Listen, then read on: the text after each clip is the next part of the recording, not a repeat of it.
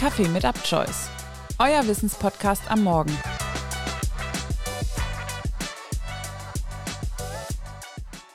Guten Morgen am Freitag bei Kaffee mit Upchoice. In der Freitagsfolge heute sprechen wir über ein neues Thema aus dem Bereich Kultur. Ein Thema, das wir so hier noch nicht hatten, die Malerei. Bleibt dran und hört spannende Fakten über Picasso, Van Gogh und Co. Wir starten mit einem der bekanntesten, Pablo Picasso. Geboren wurde Pablo am 25. Oktober 1881 im spanischen Malaga, einer Stadt, in der die Kunst eine jahrhundertealte Tradition hat. Doch Pablo heißt eigentlich nicht nur Picasso, denn sein voller Taufname lautet Pablo Diego José Francisco de Paula Juan Nepomuceno María de los Repedimos Cipriano de la Santísima Trinidad Ruiz y Picasso. Picasso schuf das erste Gemälde im Kubismus und revolutionierte damit die Kunstgeschichte. Im Kubismus geht es um die künstlerische Reduzierung eines Objektes auf geometrische Figuren wie Kugeln, Kegel oder Pyramiden. Bekannt ist Picasso unter anderem für Guernica, einem Gemälde über den spanischen Bürgerkrieg.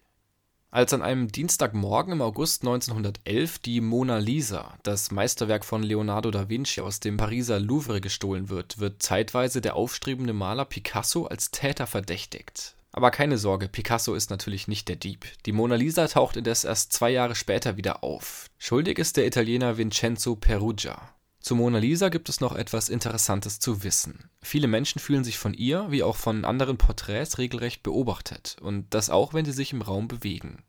Dieser sogenannte Mona Lisa-Effekt entsteht, wenn die porträtierte Person genau geradeaus schaut. Schmetterlingen kann dieser Effekt das Leben retten. Tagpfauenaugen zum Beispiel, denn die haben sogenannte Augenflecken auf den Flügeln, die Fressfeinde abschrecken sollen. Doch inzwischen haben Wissenschaftler herausgefunden, dass Mona Lisas Blick gar nicht gerade ist, denn sie schaut zu weit nach rechts. Genau gesagt weicht ihr Blickwinkel um 15,4 Grad ab. Der Effekt bleibt trotzdem nach ihr benannt. Der nächste Künstler, um den es gehen soll, ist Edward Munch und sein Werk Der Schrei. Vom Schrei gibt es gleich fünf Versionen. Die ersten beiden aus dem Jahr 1893 mit Tempera und Kreide auf Karton erstellt, befinden sich in der Nationalgalerie in Oslo bzw. im Munch Museum. Die dritte Version stammt aus 1895, die befindet sich im Privatbesitz und wurde kürzlich für fast 120 Millionen Dollar versteigert. Auch die vierte Version stammt aus diesem Jahr. Die fünfte schuf Munk 1910, nachdem die vorherigen Versionen so erfolgreich waren. Diese fünfte Version wurde 2004 aus dem Museum gestohlen und 2006 wiedergefunden. Kommen wir noch zu Vincent van Gogh. Van Gogh wurde 1853 geboren. Sein berühmtestes Gemälde, die Sternennacht, malte er in einer Psychiatrie. Es zeigt die Stadt Saint-Remy in Südfrankreich. Nach vielen schlimmen Jahren voller Anfälle starb der Künstler mit nur 37 Jahren an einer Schusswunde. Es wird angenommen, dass er sich selbst erschossen hat. Der Fund einer Waffe ist jedoch nicht bekannt. Erst nach seinem Tod wurde Van Gogh weltberühmt. Es heißt, dass er zu Lebzeiten fast kein einziges Bild verkauft habe. Heutzutage gilt er als einflussreichster impressionistischer Künstler der Geschichte. Doch Van Gogh wäre fast nie Maler geworden. Erst als er als Priester gefeuert wurde, begann er im Alter von 27 mit der Malerei. Das ist insofern interessant, da bei einer verbleibenden Lebensdauer von nur 10 Jahren, aber mehr als 900 Gemälden plus zahlreichen Skizzen und Zeichnungen ein Kunstwerk im Schnitt etwa alle anderthalb Tage entstanden sein muss. Warum Van Gogh sein Ohr verlieren musste, ist unklar. Es gibt zum einen die Theorie, dass er es im Streit mit seinem Freund Paul Gauguin selbst abgeschnitten habe oder dass Gauguin daran schuld ist.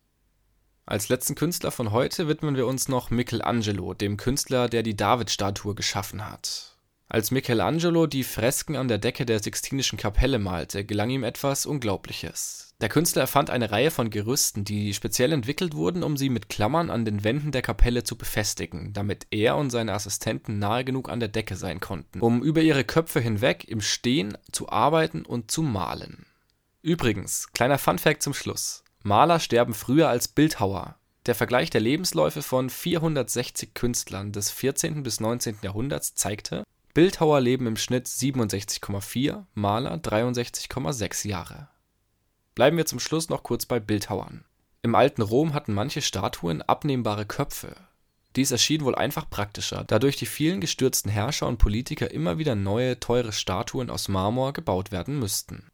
Damit sind wir am Ende von dieser Folge über die Malerei und ihre Künstler angelangt Das Wochenende steht vor der Tür und Kaffee mit Upchoice hörst du wieder in der nächsten Woche. Ich hoffe, die Episode hat dir gefallen. Falls ja, dann lass doch gerne eine Bewertung bei Spotify da.